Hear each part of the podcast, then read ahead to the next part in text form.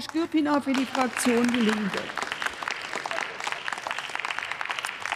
Sehr geehrte Frau Präsidentin, äh, sehr geehrte Damen und Herren! Es droht im Vorfeld der von Minister Lauterbach geplanten Krankenhausreform ein Kliniksterben, wie es diese Gesellschaft noch nicht gesehen hat. Laut Deutscher Krankenhausgesellschaft laufen aufgrund gestiegener Preise, gestiegener Personal- und gestiegener Energiekosten knapp zwei Drittel aller Krankenhäuser Gefahr, die Reform nicht mehr zu erleben. Die Linke legt daher einen Antrag vor, der ein kaltes Krankenhaussterben bis zur Reform verhindert und damit die gesundheitliche Grundversorgung der Gesellschaft garantiert. Und was mich hier verstört, liebe Koalition, liebe Regierung, dass Sie nicht selbst auf diesen dann doch gar nicht so fernen Gedanken kommen. Wollen Sie das nicht oder können Sie das nicht?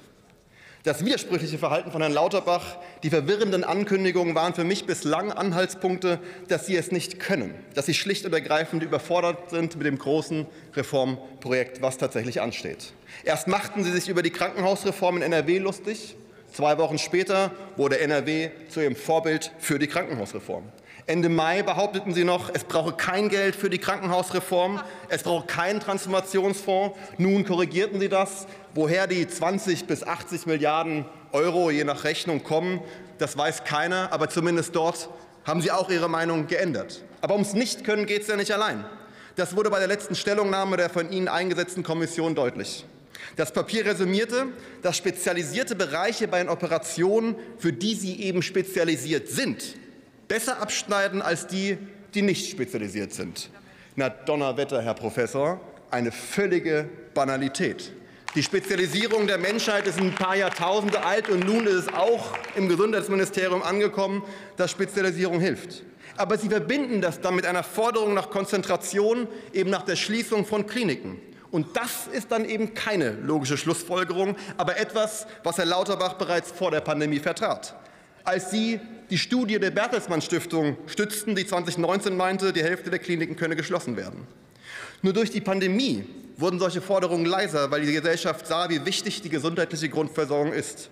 In ihrer Meinungspluralität im eigenen Kopf unterschrieben sie sogar im Mai 2021 vor der Bundestagswahl eine Petition gegen Klinikschließungen in Deutschland. Aber nun wird es wieder deutlicher und deutlicher, was wirklich Sachstand ist. Und in der Auseinandersetzung mit den Krankenhausträgern, mit den Ländern und Kommunen ist es für sie zweitrangig, ob diese geplant oder ungeplant sterben. Oder anders gesagt, sie können und sie wollen die Kliniken nicht retten.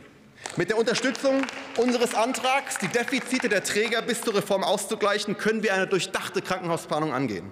Denn wir brauchen eine Krankenhausreform, eine Planung, in der wir gemeinsam entscheiden, wo es welche Krankenhäuser braucht. Wenn jetzt Krankenhäuser ungeplant schließen, dann brechen vor allem Strukturen in jetzt schon abgehängten Regionen weg und nicht zuletzt setzen sie Menschenleben dort aufs Spiel, wo die Gesundheitsversorgung nicht mehr hält. Sehr geehrte Damen und Herren, ich komme zum Schluss. Eine Krankenhausreform muss Verbesserungen für die Bevölkerung bringen. Ansonsten wird sie zu Recht als Sozialabbau wahrgenommen. Das darf nicht passieren. Wir werden uns gegen das ungeplante Sterben zur Wehr setzen, hier im Bund, im Parlament, aber auch vor Ort, vor den Kliniken. Seien Sie dabei. Herzlichen Dank.